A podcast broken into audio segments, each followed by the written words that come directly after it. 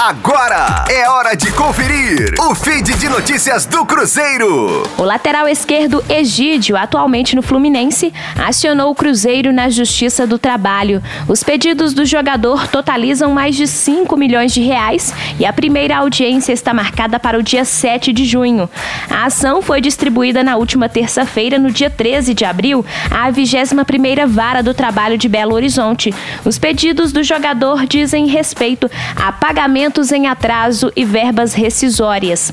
De acordo com o processo, o Cruzeiro rescindiu o contrato de forma unilateral e em maio do ano passado fez um acordo com o jogador para pagar R$ 2.394.219,84 em 20 parcelas mensais e sucessivas de R$ 119.710,99, começando em janeiro de 2021. Diante do não cumprimento do acordo, acordo, Egídio pede o pagamento de R$ 3.774.219,84, perdendo os descontos oferecidos no acordo assinado em maio de 2020.